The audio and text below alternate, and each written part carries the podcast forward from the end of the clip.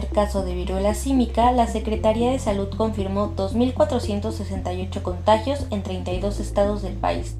Las entidades con mayor registro de contagios son Ciudad de México, Jalisco, Estado de México, Yucatán, Quintana Roo, Tabasco, Chiapas, Nuevo León y Puebla. El 98% de los contagios corresponden a hombres, mientras que el 46.8% son personas entre 30 y 39 años. Hasta el momento no se ha registrado ninguna defunción por la enfermedad. Sin embargo, dos personas que fallecieron presentaron lesiones compatibles con viruela símica y al practicar la prueba resultaron positivas. Estos casos están bajo análisis de infectólogos para dictaminar si existe causa atribuible a la viruela. Hola, ¿cómo están? Es un gusto estar de nuevo con ustedes en este podcast. Hoy tenemos un tema que por una cosa u otra no habíamos podido grabar. Sin embargo, nos impresiona que a pesar del tiempo que tardamos en empezar a abordar este tema, la coyuntura no ha cambiado. Hemos leído demasiados titulares sobre el tema que, necesitamos, que es la viruela del mono, y no solo nos preocupa el tema de salud, sino la discriminación que se ha destapado tras esto, porque obviamente hemos visto que se enfoca mucho en un grupo vulnerable que antes había sido estigmatizado por otra enfermedad. Yo soy Tania Juárez y me acompaña. Yo soy Arad Sereno y como lo menciona Tania, hablar de la viruela del mono o viruela símica, como también se le conoce, es un tema importante, sobre todo porque en regiones como las Américas, justamente pues países como México y Centroamérica, además de Estados Unidos, han tenido un repunte importante en los últimos meses. Parecía que la enfermedad iba bajando en números, sin embargo, esto ha sido distinto en esta región del mundo y hay muchas razones y como lo dice Tania. Sin embargo, la aproximación que se le está dando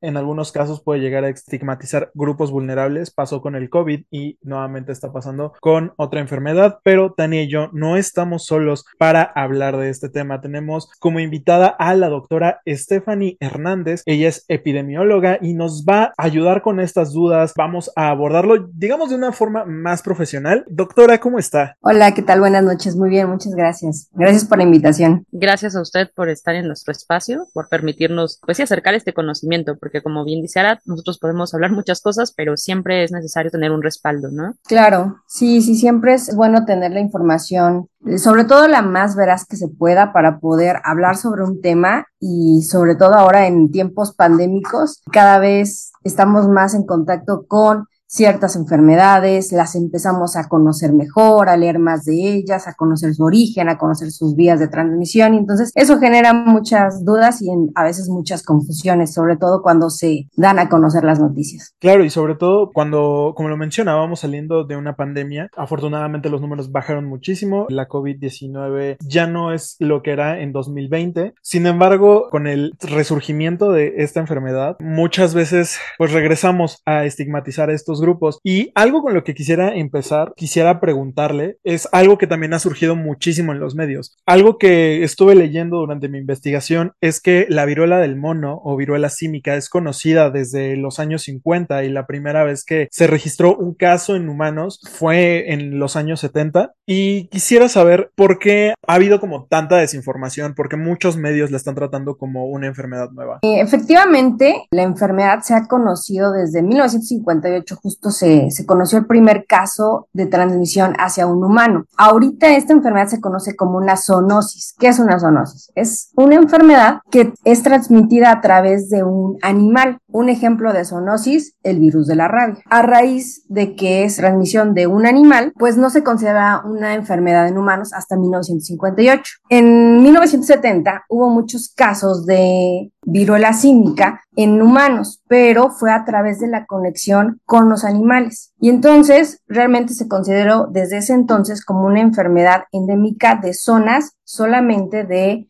subsaharianas de África. ¿Cuándo empieza a haber los primeros brotes fuera de ahí? Cuando hay migración ilegal de animales pueden estar afectados. Los principales fueron los monos, sin embargo no fueron los únicos en los que se encontraron. En muchos casos ahí en África se dieron también a través de ardillas o incluso ratas. Entonces, en esa zona de África pues fue un gran problema. Como para que se den una idea, antes de la pandemia andaban teniendo casos entre mil, mil quinientos y es algo muy normal para ellos. Normalmente gente que se dedica a manipulación de animales. ¿Qué sucede ahora en el 2022? El virus se salió de su zona como muchos virus han pasado, como el ébola, con el SARS-CoV-2, entonces se han salido, ¿por qué? Porque la migración ha sido abundante. Ahora en el 2022 fue a raíz de una conglomeración grande de personas que fue coincidente en ese momento con hombres que tenían sexo con hombres. Pero eso no quiere decir que sea específico de eso. Si tú te vas hacia atrás antes del 2022, o sea, estamos hablando de hombres, mujeres, niños que estaban en contacto con los animales, ¿no? Entonces, realmente el problema fue a partir de cómo se dio las noticias. La realidad es también que este virus, al salirse de su zona de endemia, se ha comportado de una manera muy diferente. ¿En qué sentido? Por ejemplo, incluso si tú revisas los archivos de la CDC y de la OMS, manejan una viruela símica endémica de África y una viruela símica fuera de África. Normalmente lo que se espera del virus del mono es que en África sus lesiones empiecen de cabeza hacia abajo y sean abundantes. La viruela que se salió de África ha sido más silenciosa, es decir, incluso se han diagnosticado pacientes con una o dos lesiones y nada más. Entonces, ha tenido ciertas características clínicas muy diferentes. Entonces, es el mismo virus, pero se ha comportado diferente. ¿Por qué? Porque la población, la distribución, la cantidad de virus, pueden ser muchas cosas. Y ya hablando en específico de la población de hombres que tienen sexo con hombres, ha sido realmente la más afectada, pero no tanto porque sean hombres que tienen sexo con hombres, sino que se ha presentado en su mayor medida en pacientes inmunocomprometidos. Y esta población es una población también que ha sido afectada por el VIH. Entonces, sí hay características coincidentes, es decir, el virus ahorita se está presentando más en pacientes con algún inmunocompromiso, es decir, no nada más pacientes VIH, pacientes con cáncer, pacientes con tratamientos como corticosteroides, pacientes reumáticos. El problema ha sido que han sido los más afectados porque han sido los que han tenido más lesiones, pero no han sido los únicos. Entonces yo creo que al momento del primer brote fue donde se empezó a estigmatizar porque fue un grupo de hombres que tenían sexo con hombres, pero no, no han sido los únicos. Y además es muy importante ahorita esto que nos comenta y recalca, ha sido la población afectada y tampoco podemos excluir la información solo porque podría generar discriminación, pero hay un contexto del por qué está sucediendo esto. Y hemos visto que por eso también nos surgió como esta idea del tema, que en muchos titulares se enfocaban demasiado como en homosexuales por sus preferencias sexuales, habían sido ahora sí como que los que trajeron la viruela del mono. Y esto sí, digo, no sé usted, pero ¿de qué manera entonces deberíamos comunicarnos cuando pedimos este tipo de información? Ustedes tienen más datos, por supuesto, en la investigación y saben qué tipo de pacientes llegan o, los contextos, pero para hablar de grupos vulnerables, ¿no? Porque queremos a lo mejor concientizarnos sobre este tema, pero también tomar en cuenta la información que se ofrece de parte de médicos, de epidemiólogos como usted. Pues bueno, mira, es a veces un poco difícil porque si tú revisas los artículos, sobre todo los primeros que salieron, los primeros casos de viruela símica, siempre hay como una parte que se llama factores de riesgo y empezaron a ver que la mayoría de los casos habían tenido un contacto sexual.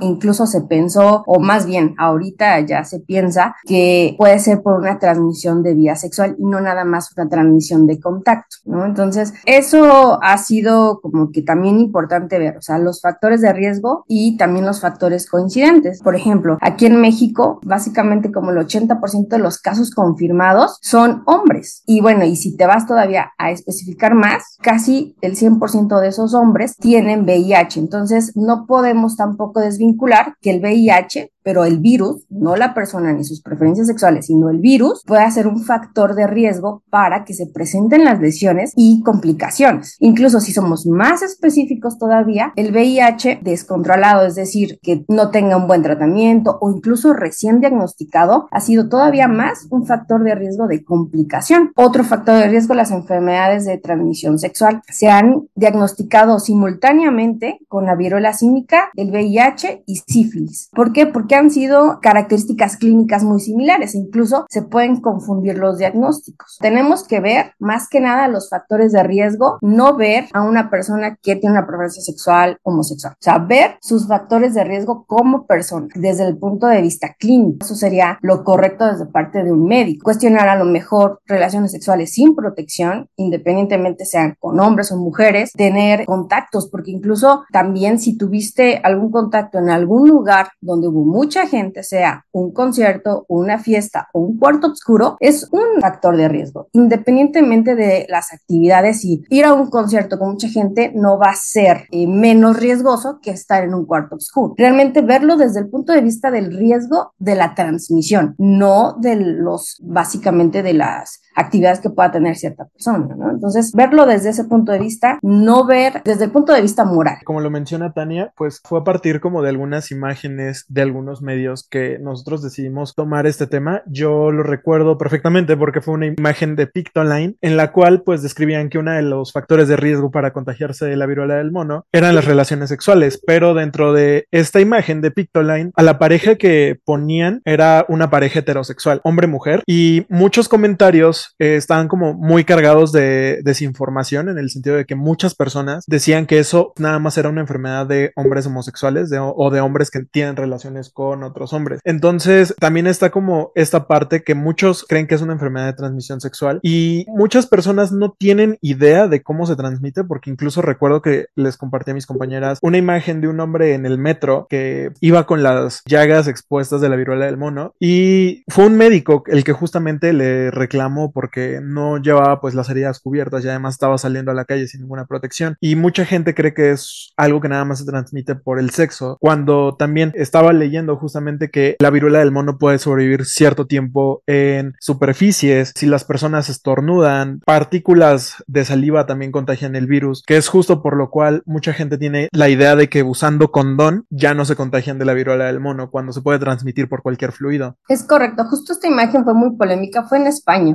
porque em, el desconocimiento de la transmisión puede generar mucha confusión. Ahora, Primero, ¿cómo se transmite la viruela del? Nosotros tenemos diferentes vías de transmisión, o sea, nosotros conocemos la vía de transmisión por gotas, la vía de transmisión vía aérea, la vía de transmisión de contacto, son como las tres principales vías de transmisión cuando puede haber múltiples infecciones. Por ejemplo, vía de transmisión de contacto, ¿cómo es? Es decir, si yo toco las lesiones directamente con mi mano y yo en mi mano tengo alguna escoriación o alguna herida, ese es como el riesgo más alto porque hay una vía de entrada. Si yo toco las lesiones y mi mano está bien, puede haber un contacto, sí, también. El riesgo es menor porque ahorita se está hablando de una transmisión sexual. Transmisión sexual es cuando hay contacto entre dos fluidos. Ahí es donde entran las cuestiones de enfermedades de, transmisión sexual como sífilis, VIH, virus de papiloma humano. Hay contactos con fluidos, pero en una relación sexual es inevitable que haya un contacto piel con piel. Ahí es donde entra el contacto. que puedes contagiar abrazando piel con piel si hay una lesión expuesta. Entonces, esas son las vías de transmisión por contacto y ahorita se está hablando mucho de vía transmisión sexual. Justamente hoy, el New England publicó una foto demostrando una transmisión por vía embarazo nació un niño y nació con lesiones. Le hicieron prueba y salió positivo. Entonces, es decir, que su mamá se embarazó, durante el embarazo se contagió de viruela símica. Bueno, al menos por lo que hablan fue en el último trimestre del embarazo y sale el niño ya con la enfermedad. Este hecho, si bien es un reporte de un caso, pero ya nos puede empezar a hablar de que la transmisión sexual sí puede tener hay una carga más fuerte que quizás la del contacto. Regresando a las diferencias entre la viruela símica de África y la viruela símica que se salió, las lesiones inician en la vía de contacto.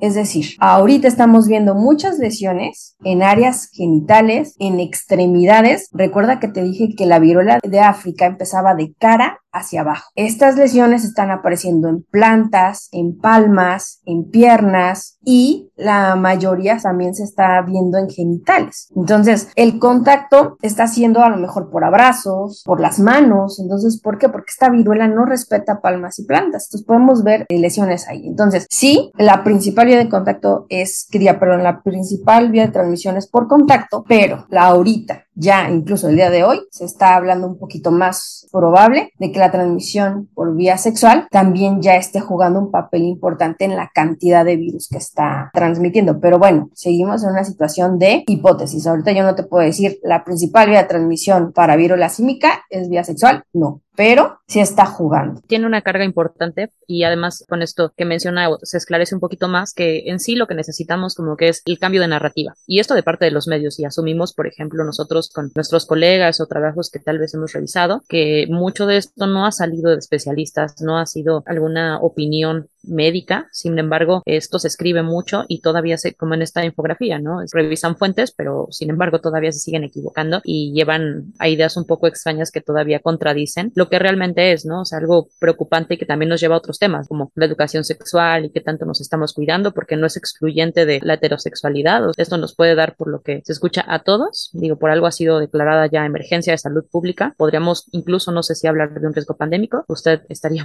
más, digamos, informada de esto, pero sí, creo que es como más el cambio en la narrativa a la que necesitamos, ¿no? En apoyo, obviamente, de las opiniones científicas. Sí, claro, mira, la definición como tal de pandemia justo es cuando ya involucra dos continentes o más. Y al salirse de la zona de normalidad que es África, ya se considera como una pandemia. Claro, por ejemplo, este también fue un tema muy escandaloso cuando sucedió lo del SARS-CoV-2, porque se hizo una declaración y obviamente fue una enfermedad que vino a afectar a todo el mundo, pero realmente hay muchas pandemias que no se han resuelto desde hace mucho tiempo, ¿no? Entonces, y no hay esta preocupación, o sea, realmente COVID cambió nuestra nuestra visión, nuestra perspectiva con respecto a las enfermedades infecciosas, porque ya ahorita cualquier boletín de la OMS, claro que ya genera cierta inquietud, cierta alarma y está bien, porque ese es, ese es su objetivo. Pero antes de COVID, estos boletines sucedían cada semana y en algunas ocasiones cada mes salía que, por ejemplo, cuando fue ébola en el 2010, cuando este, sucedió lo del virus de influenza, el H1N1,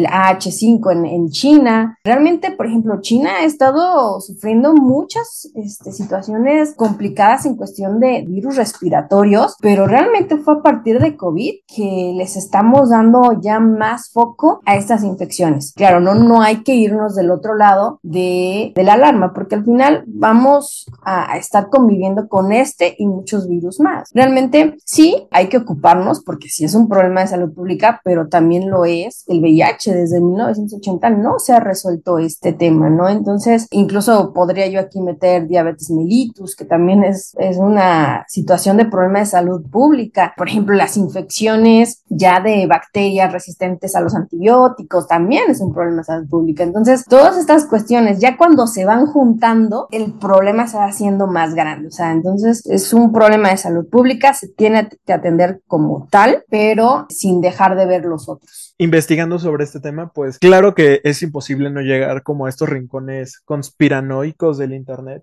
en los que mucha gente pues opina sin saber o da opiniones sesgadas o de plano se inventa las cosas. Sin embargo, hubo algo que llamó mi atención y fue esto relacionado a que, como usted lo menciona, hay enfermedades que tuvieron como un rebrote o pues le dieron como más importancia después del COVID e incluso pues hubo algunas que se creían como desaparecidas, sin embargo, después del COVID las estamos volviendo a ver. Y mucha gente achaca eso a que los sistemas de salud en algunos lugares del mundo y en algunas regiones e incluso nosotros mismos le dimos como más importancia al virus del SARS-CoV-2, que incluso dejamos de vacunarnos de otras cosas y hay personas que desatendieron otras enfermedades por concentrarse en esta cuestión del COVID. Entonces, pues, yo quería saber qué tanto está relacionado como esta idea de que dejamos de cuidarnos de otras cosas por preocuparnos justo a lo que se le está dando el foco, que nos estamos desatendiendo. En este caso, ¿tendría alguna relación con este brote de viruela del mono? Híjole, está complicado, pero mira, un ejemplo te voy a dar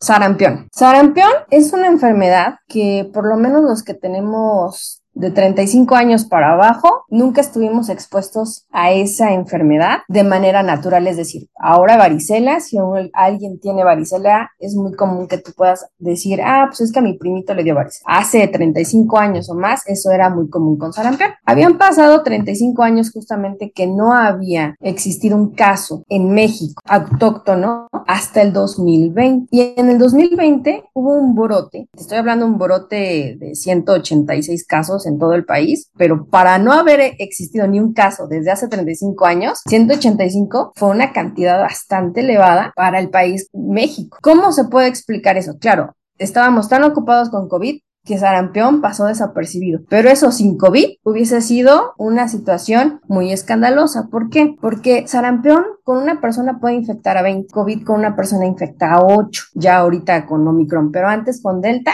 infectaba a 4. Entonces, realmente su poder de infección es muy alto. ¿Cómo podemos explicar esta situación? Bueno, en el 94 salió un doctor donde hizo una asociación entre la vacuna de la triple viral donde viene incluida sarampión, rubiola, con el autismo. Y a partir de ahí empezó otro problema de salud pública también reconocido por la OMS que se llama movimiento antivacunas. Tres años antes del 2020 había existido un brote muy grande en Europa e incluso Italia había declarado que ningún niño iba a entrar a la escuela, guardería o similar si no estaba vacunado contra la triple viral. Un año después de eso, hay un brote muy grande en Disneyland, California, de los cuales dos casos llegaron a México, pero fueron importados, entonces no se consideran como tal de México. Más o menos a partir del 2018, las coberturas de vacunación en México empezaron a bajar bastante. Es decir, nosotros tenemos coberturas de vacunación de entre 90 y 95% para esa vacuna. México es un país que se vacuna. A partir del 2018 para acá, las coberturas andaban entre 80, 70 y ya no te digo 2020, porque todos los laboratorios del mundo se pusieron a hacer vacuna contra COVID y dejaron de fabricar las otras vacunas y nuestras coberturas se fueron casi al 50%. Todos estos años en los que fuimos descubriendo, más bien descuidando a nuestros niños, pues se vio evidente. Esto para nosotros, México, pero en otros países este problema lo tiene todavía mucho más grande, porque la ideología de movimientos antivacunas está muy fuerte y entonces cambiar una ideología es muy complicado. Entonces, en ese sentido, podemos explicar por qué una enfermedad que hace 35 años no existía apareció, porque dejamos de cuidar ciertas cosas. Otra enfermedad, por ejemplo, polio. Empezó a aparecer polio salvaje, es decir, polio que está en las aguas, en Brasil y en Venezuela. Hubo una alerta epidemiológica hace dos años sobre que empezó a aparecer polio. Entonces, si nos vamos igual a cuestiones sociales, incluso cuestiones de coberturas de vacunación, pues entonces sí te puedes dar cuenta que son enfermedades que si no tienes resuelto la situación de vacunación, de sanidad, incluso de educación a tu población, pues no las vas a poder controlar. Por ejemplo, zonas de guerra ahorita en Ucrania. También ya están apareciendo enfermedades que ya se tenían controladas. Hay otra teoría también, el cambio climático. Hay algunos virus y bacterias que en ciertas temperaturas están controladas, ¿no? Por ejemplo, salmonelosis. Para poder eliminar a esa bacteria necesitas llegar a un punto de ebullición para poderlo matar. Necesita un aumento del calor, pero hay algunas bacterias que a pesar del calor pueden subsistir. Entonces, si ahorita estamos en temperaturas altas, hay bacterias que no se van a morir. Hay bacterias que se sienten cómodas con temperaturas altas. Hay bacterias y virus que se sienten cómodas con temperaturas bajas. Entonces, estos cambios tan bruscos también pueden estar jugando un papel. Sí, teorías conspiratorias hay muchas. Siempre platicando a veces con familia, con amigos, y digo, desde el punto de vista epidemiológico, y diría, si quieres alguna manera de eliminar población o, o una situación, creo que hay medidas mucho más baratas, más rápidas y más efectivas que soltar un virus. Si tú ves virus por virus, bacteria por bacteria, seguro va a haber una explicación. De hecho, me acuerdo mucho de, creo que fue en junio donde se hizo más viral esta información acerca de la hepatitis aguda infantil, también era algo que a la mayoría le parecía muy inusual, o muchos doctores lo consideraban así, porque como el riesgo que había con los infantes y además que sí por esta cuestión de la falta de vacunación de los esquemas, no solo lo mejor como usted menciona de las campañas que siempre hay, sino que pues llevaban mucho tiempo sin ir a la escuela y también creo que es un lugar donde muy frecuentemente es donde se hacen este tipo de campañas. Entonces, digamos, hay muchas teorías sobre qué está pasando y, que los más afectados pues siguen siendo los menores. En cuestión de la hepatitis viral, hubo dos casos, más bien dos virus culpables de esta hepatitis, o al menos los sospechosos, que fue COVID justamente y el adenovirus porque en estos niños se les hizo estudios y más o menos como el 60% de los casos fueron identificados estos dos virus ya sea solitos o incluso juntos. En cuestiones de este tipo de hepatitis, justo se llamaba hepatitis viral de origen desconocido, porque no se ha logrado todavía identificar a un causante o a algún virus en específico que haya generado esto. Yo considero que esta hepatitis fue una respuesta de los efectos de COVID en los niños, porque realmente los niños no fueron, desde el punto de vista epidemiológico, de los más afectados. Claro, hubo defunciones, hubo muertes, hubo casos, pero si tú los con los casos en adultos mayores o en adultos en ya incluso en las últimas olas, los adultos en edad reproductiva, es decir, entre 20 y 30 años, fueron los más afectados, claro, eran los que salían a trabajar, los más expuestos y todo eso, ¿no? Pero en los niños, esta hepatitis se ha considerado que ha sido como un efecto por COVID. Realmente sí estamos como que ya ahorita más sensibles a todas las infecciones. Tocando también un tema importante que es la vacunación. Yo tenía dos dudas relacionado a esto, o sea, ¿cómo es el proceso, por ejemplo, para que se pudiera hacer una vacunación masiva y si no masiva, pues empezar con grupos de riesgo como se hizo con las de COVID? Y también está esta duda de cómo llevar una campaña de vacunación a grupos vulnerables que pues muchas veces se tiene en cuenta justo a los hombres que tienen relaciones con otros hombres por las situaciones que ya usted nos ha mencionado, pero muchas veces yo he visto en redes sociales como esta crítica de por qué se pide que se vacune a los hombres homosexuales o a los hombres que tienen relaciones con otros hombres primero o que entren dentro de estos grupos de riesgo si lo que buscamos es que no se estigmatice. ¿Cómo se podría llegar a un acercamiento a un approach en el cual se pueda llevar a cabo esto? Si bien no se trata de discriminar, pero actualmente son los más afectados. Entonces es el grupo blanco que tenemos que cuidar. Por ejemplo, cuando iniciaron las vacunas de COVID, a las personas que vacunaron primero eran a las que más se morían, es decir, adultos mayores. Eso no quería decir que fuera una enfermedad solo de adultos mayores, sino que esa es la población que en ese momento estaba falleciendo más rápido y estaba teniendo más complicación. En este caso, viruela símica está afectando en mayor medida a hombres que tienen sexo con hombres, pero más allá de eso, personas que tienen VIH y más allá de eso, personas que tienen VIH con un CD4 bajo, con una carga viral elevada o que no han tenido nunca tratamiento contra este virus. En Estados Unidos, ¿cómo están haciendo esto? Tienen dos vacunas, pero solamente la CDC está recomendando una que se llama Genius y está dando especificaciones de que solamente se apliquen en pacientes que tengan un inmunocompromiso comprobado, es decir, que con laboratorios haya un riesgo mayor. Es decir, si un paciente con VIH llega y pues es un paciente súper disciplinado que se toma su medicamento, que se hace sus laboratorios, cuando le corresponden, tiene una buena cantidad de CD4 y una carga viral indetectable, realmente a pesar de que tenga VIH, no se va a considerar como un paciente en riesgo. Realmente ahorita, por ejemplo, en Estados Unidos sí están viendo mucho eso. ¿Quién más están considerando pacientes en riesgo? Pacientes con cáncer e incluso esta vacuna se puede aplicar en embarazadas y con el hallazgo que pasó hoy, casi seguro que en esta semana incluyen a las embarazadas como un grupo de riesgo. La campaña de vacunación, cuando es masiva, tú tienes que ver desde el punto de vista poblacional. Si yo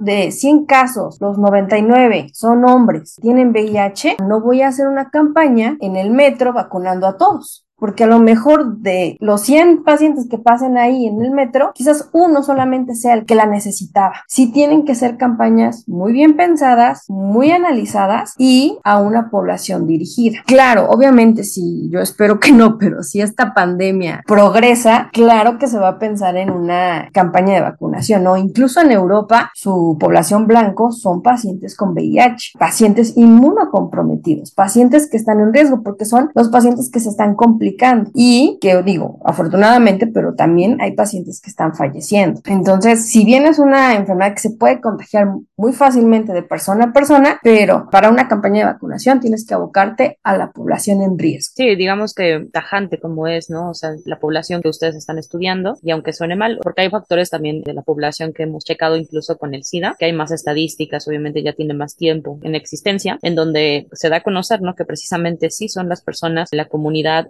LGBTIQ y además personas negras quienes han sido los más afectados o en zonas del sur, en zonas con cierta vulnerabilidad. Digo, eso nos habla obviamente de otros datos más como sociales, pero pues sí es importante que se pueda entender y que no lleguemos como a, o sea, el estigma va más allá, no solo como de vacunar o no, sino creo que a lo que hemos estado pensando es que justo en ciertos centros de salud o en lugares en donde podamos convivir se pueda coexistir y no crean que, que una persona por ser homosexual te va a contagiar de algo, ¿no? O sea, porque creo que la desinformación eso genera, el hablar mal de ciertas cosas cuando no las conocemos, como lo es una enfermedad que sí es grave y que sí debemos ponerle tanta atención, pasan este tipo de cosas, ¿no? Digo, yo he conocido algunos casos, desafortunadamente pues sí, son malos, o sea, que la gente estigmatiza toda una comunidad cuando en realidad es solamente un grupo al cual hay que ponerle atención, como usted dice, epidemiológicamente y en medicina. Y es a veces difícil, por ejemplo, yo que trabajo en una unidad de medicina familiar desde el punto de vista de medicina pública, por decirlo así, cuando a mí me llega información,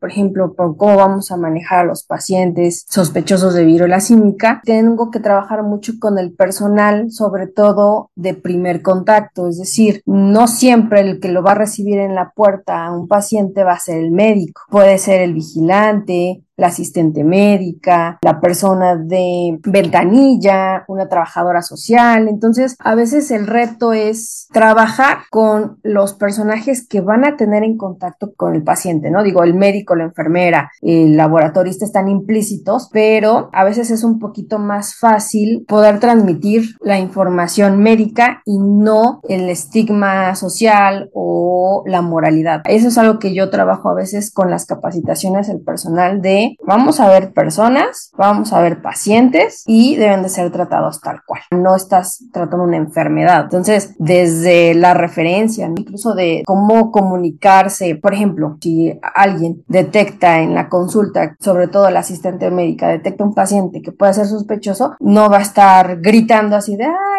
un paciente con viruela símica. No, o sea, tenemos que crear estrategias de comunicación para, uno, no alarmar a las personas alrededor dos, no hacer sentir mal al paciente y permitir que reciba la atención, porque luego a veces eso hace que los pacientes corran. Dicen, yo, yo no quiero ser atendido aquí. Entonces, eso es lo que se trabaja mucho con el personal de primer contacto. Toca un tema como bien importante, esta parte de que muchos pacientes dejan de atenderse. Yo recuerdo mucho el COVID-19 por estuvo en la primera línea y sí me comentaba que cuando llegaba a escucharse sobre un paciente de COVID-19, la gente no quería pues ser atendida en el hospital, ¿no? Porque tenían como este miedo a la a ser infectados. En el caso de la viruela del mono, ¿cómo son estos protocolos? Porque realmente por la novedad de la COVID-19 en su momento, en muchos hospitales los protocolos no eran los adecuados debido al desconocimiento de la misma enfermedad. ¿Cómo se está manejando esta situación de la viruela en este momento? El problema de cómo se maneja puede llegar a ser muy particular en cada unidad. En ese momento COVID no se supo manejar, bueno, más bien se hizo lo que se pudo con lo que se sabía y con lo que se tenía. Es decir, la infraestructura de la unidad en la que estés es muy importante. Ya ahorita, o al menos en el instituto, ya hay unas zonas que se llaman módulos de atención respiratoria, son para COVID. Realmente justo lo que se busca con viruela símica es encontrar un espacio en donde puedas interrogar, donde puedas explorar, donde puedas atender al paciente que se sienta cómodo y que no, digamos, pueda generar una cadena de contagio dentro de la unidad. Por ejemplo, en mi unidad, nosotros tenemos asignado un consultorio específico. Cuando hay un paciente que se detecta, ya sea en el filtro de la entrada, que es lo ideal, que se detecte desde ahí para poderlo canalizar al consultorio donde lo vamos a ver, o ya sea con asistente médica, porque como te digo, hay lesiones que pues pueden tener en zona genital y pues no te vas a dar cuenta de primera instancia, sino hasta que esté en la consulta. Lo que se busca es detectar al paciente lo antes posible con un interrogatorio dirigido, es decir, cuál es el motivo de tu consulta y entonces que él no siempre, pero en la generalidad llegan a decir, ah, bueno, es que yo tengo unas ronchitas y estuve en contacto con alguien. Entonces, dirigir el interrogatorio para entonces nosotros moverlo a un consultorio que tenemos designado para la atención de este paciente. Porque como te decía, pues ese es un paciente que tienes que explorar y entonces para que tú le puedas ofrecer la seguridad tanto al paciente, tanto al personal de salud como al siguiente paciente que puede estar en ese espacio. Entonces, nosotros asignamos un consultorio. El filtro tiene que detectarlo. En la mayoría de los casos sucede, pero si no, detecta ya sea ya en consultorio, el paciente se eh, mueve de consultorio. Se le explica claro que hay una sospecha de esta enfermedad y que se le va a atender. Realmente, por ejemplo, los pacientes que han llegado, porque la mayoría ha sido hombres, pero ya llegan con la incertidumbre, incluso llegan buscando eso. Eso ha facilitado un poco más la atención. Entonces los llevamos a este consultorio. En ese consultorio que usar un equipo de protección personal que incluye en este caso, como es una transmisión por contacto, incluye guantes, incluye bata, incluye obviamente cubrebocas y dependiendo de tipo de lesiones pueden ser las gafas, ¿no? Pero lo ideal sería que tuviéramos gafas. Realmente las gafas podrían funcionar más para la persona que va a tomar la muestra. Ya lo tenemos ahí, ya nos pusimos el equipo de protección, se revisa al paciente, se interroga. Entonces, si no hay un diagnóstico que pueda explicar estas lesiones, lo tenemos una definición operacional que es de todo paciente de cualquier edad que presente lesiones de tipo ya sea pústulas, vesículas o costras que no tengan un diagnóstico que se explique. Es decir, ya como médico es muy fácil detectar a veces la varicela, por ejemplo, ¿no? O sea, si tú ves un paciente y tiene ciertas vesículas y lo interrogas y te cuenta cómo fue, cómo sucedió, es muy fácil diagnosticarlo. Por ejemplo, también el herpes, el herpes zóster, incluso la misma sífilis. Pero si tú dices, híjoles, que esta lesión no tiene una explicación o no es nada de lo que yo haya visto anteriormente, entonces en ese momento se diagnostica como sospechoso. Por ejemplo, también un grupo que ha sido detectado han sido los niños, porque son los que también padecen mucho enfermedades en la piel. Entonces, también han sido diagnosticados como casos sospechoso de viruela símica, porque también son un grupo que están muy afectados por las enfermedades exantemas. Ya una vez que detectamos a tu paciente que cumple con la definición operacional, que no hay un diagnóstico que se pueda explicar, entonces procede el laboratorista a tomar muestra en el mismo lugar. Hace la toma de muestra. ¿En qué consiste? Es un exudado, es decir, un cotonete. Raspa las lesiones, de preferencia las pústulas, las que son como con contenido blanco o con contenido de agüita. Raspa esas lesiones y si hay alguna costra, esa costra se quita y se manda al laboratorio, ¿no? Entonces, ya una vez que tomaron la muestra, como yo estoy en el instituto, en el IMSS, se le otorga su tratamiento, se le otorga su incapacidad porque en ese momento se le da la indicación de aislarse hasta no tener resultados. Y como la mayoría pues son trabajadores, pues requieren una incapacidad. Entonces ya una vez que se le da esta atención, pues ya el paciente, si no requiere atención hospitalaria, puede manejarse desde su casa y se le da seguimiento vía teléfono. Bueno, no sé si todavía sigue así, pero estuve, bueno, no, no estuve en contacto más bien, conocí a una persona que tuvo viruela símica y pues dice que no, o sea, no le dieron como estos, creo que son como alrededor de 20 días y obviamente es mucho tiempo yo sé que los trabajos pues son más exigentes, pero pues ya no es como que te den el tiempo que requieres para que, lejos de que, de que estés tú bien, o sea, también para que se pueda contener la enfermedad. Creo que es otra de las cosas que con COVID tal vez lo hicimos a costa de mucho sacrificio, pero pues todos sí aprendimos un poco a encerrarnos o a contener un poco este tipo de cosas, pero yo creo que ya ahorita, no sé si será el cansancio o qué, también de los trabajos, como que ya no quieren dar tantos días. Los días están determinados en primero al tiempo de evolución, es decir, si un paciente recién inició ayer, o sea, los días de aislamiento se van a dar a partir de la fecha de inicio de síntomas. Si inició ayer, por lo menos se le deben de dar 14 días porque es el tiempo mínimo de duración de la enfermedad. Hay pacientes que se han resuelto antes, pero ese es como el mínimo y se puede extender a más dependiendo de las lesiones del paciente. ¿Qué sucede? Hay algunos pacientes que pues pueden llegar a tener dos o tres lesiones y esas lesiones a veces se resuelven muy rápido y desaparecen, literal estoy hablando así de, bueno, ay, bueno, apareció hace cinco días. Llega hoy el paciente, lo citas o le hablas por teléfono en siete días y dices, no, es que ya no tengo ninguna lesión, lo citas a revaloración. Y si ya no tiene ninguna lesión y ya cumplió con los días de aislamiento, es un paciente que tú puedes dar de alta. La condición es que cumple los días de aislamiento y que ya no tenga lesiones. Por ejemplo, eh, de los primeros casos que hubo en mi clínica, hubo un paciente que se tardó como 35 días. No se resolvía y no se resolvía y tardó y tardó. Y era una complicación también de que no te tenía constancia en su tratamiento de VIH. Entonces empezamos a ver esas asociaciones, es decir, empiezas a ver que si el paciente padece diabetes, tiene desnutrición, tiene VIH descontrolado o no tiene una constancia en sus tratamientos, ya sea de hipertensión, de diabetes, de tri o sea, todo eso ya juega más que nada a favor del virus y no del paciente. Entonces es muy subjetivo, o sea, podemos decir así de se va a guardar 20 días y suceda lo que suceda, se va. No. Ahora, ¿qué sucede? Claro, los pacientes a veces dicen es que yo ya no quiero incapacidad, pero en ese sentido, la decisión es del médico. Al menos te puedo decir que desde mi experiencia no hemos tenido problemas en expedir incapacidades. Realmente yo creo que ha habido más problemas en recibirlas en sus trabajos que expedirlas por parte del instituto, ¿no? Ya son cuestiones administrativas que tienes que ir platicando y tienes que hacer conciencia, ¿no? Claro, en COVID antes estábamos dando 14 días, pero ya Omicron, o sea, era rápido, entraba, hacía su relajo y se iba. Ya los días fueron acortándose cada vez más. Ahora, afortunadamente y gracias también a las vacunas, a que ya estamos más aclimatados con el virus, las infecciones suelen durar menos. Va dependiendo. Vemos ciertos patrones, pero cuando se trata de una valoración clínica o una incapacidad siempre va a ser en función de la persona, no tanto de la enfermedad. Realmente va a ser cada paciente, va a dictar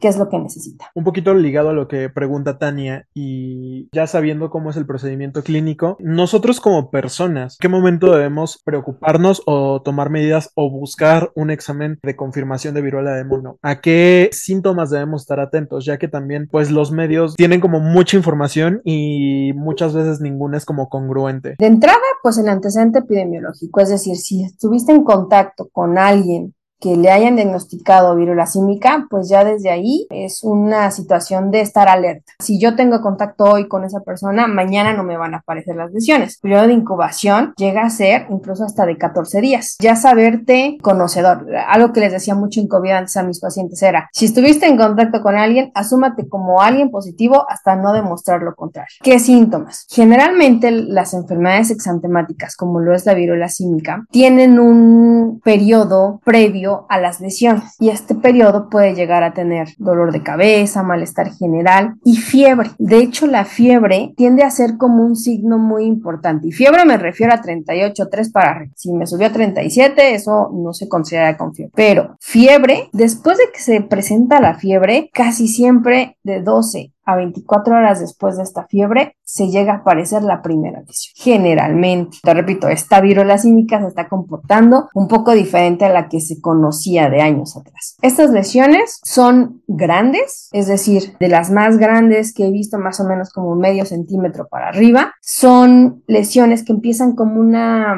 roncha roja y después empieza a salir una vesícula, que es cuando se rellena de líquido claro como de agüita. Y ya la pústula es cuando esta agua se vuelve turbia, se vuelve blanca, como pus de pústula. Y esta pústula genera una costra. Normalmente la pústula es muy rara verla en otras enfermedades como varicela. Varicela se llega a quedar en la vesícula y a veces se puede sobreinfectar porque se rascan, les da mucha comezón y todo esto. Entonces, si tú notas algunas lesiones de estas características, tienes que ir al médico, ¿no? Porque entre que si es varicela, entre que si es otra cosa, realmente no, no es normal. Realmente pues estar atento y conocer tu cuerpo, porque también hay personas, por ejemplo, que sufren de acné y que pues ya saben que cuando tienen algún episodio hormonal o hay algunos desencadenantes, pueden llegar a llenarse también de barritos en cara, ¿no? Entonces va a depender mucho de cómo conozcas tu cuerpo, pero realmente estos son los síntomas o la evolución que pueda tener la enfermedad. Es estar al pendiente de tu cuerpo, ¿no? Creo que cualquiera, si nos saliera una roncha, hay que ir al médico. Yo creo que el paciente ideal, dicen algunos, ¿no? Es alguien que va muy seguido, aunque sea pueda parecer un poco molesto, pero pues idealmente si atendemos así nuestra salud, yo creo que estamos del otro lado, ¿no? Para también contener un poco eso. Y doctora, la verdad, le agradecemos muchísimo por haber estado en este episodio, sobre todo esclarecernos nuestras dudas acerca de la viruela símica, porque sí, todo este mundo de información a veces no sabemos a dónde, cómo ir o, a cuál seguir. Digo, sí, hay muchos medios confirmados y sabemos cómo ya identificar esta cuestión de la desinformación. Sin embargo, es muy importante saber cómo construir nuestras narrativas basándonos en la ciencia y en médicos epidemiólogos como usted. Yo creo que eso es muy valioso. Le agradecemos de verdad. No hay de qué. Muchas gracias por la invitación. Y sí, la recomendación justo es esa, acudir a los medios oficiales. Si dudamos de ellos, contrastarlo con otros medios, ¿no? Siempre, por ejemplo, a mis alumnos de los residentes les recomiendo siempre ver CDC, OMS, CDC Europa. También hay páginas asiáticas que están traducidas al inglés. Entonces, siempre buscar diferentes fuentes, no nada más quedarnos con una y aquí en México, por ejemplo, la que podría ser la más confiable es la página de la Dirección General de Epidemiología. Ahí suben todos estos boletines, siempre hay alguno cada semana o cada 15 días y cuando actualizan la información de los casos nuevos, casos confirmados tanto de COVID como de todas las enfermedades, por ejemplo, ahorita que ya es temporada invernal, influenza también ya viene fuerte, entonces que se acerquen a, esos medios y pues investigar más a fondo, ¿no? Y si hay dudas, pues también acercarse con, con las personas que los puedan ayudar a Perfecto. Lo dijo Tania. Doctora, muchísimas gracias. Y quisiéramos preguntarle si hay alguna red social o algún lugar eh, donde la gente le pueda pues hacer alguna pregunta o alguna red social donde publique eh, cosas relacionadas justamente a epidemiología? Mira, realmente son mis, mis redes personales y de repente a veces subo alguna información, ya sea de la OMS o de la CDC. En Twitter estoy como arroba doctora Fanny con PH y en Facebook estoy como Estefania Hernández, pero realmente ahí es más personal. Pero yo creo que en Twitter ahí pueden encontrar más información de interés. Ustedes ya escucharon muy bien las redes de la doctora y esperemos que sigan todas las recomendaciones que han escuchado y además también en nuestro podcast pueden escuchar esto en Spotify, YouTube, Google Podcast, iHeartRadio o iTunes. Nos encuentran como Diversificándonos Podcast y en redes sociales como arroba tu podcast bajo Recuerden que yo soy Arat Sereno y a mí me encuentran en todas las redes sociales como MyLifeAsarat. Por todas las redes sociales me refiero a Twitter, Instagram y TikTok. Y a mí me encuentran como Tania Juárez Mora en todas las redes sociales. Hasta la próxima.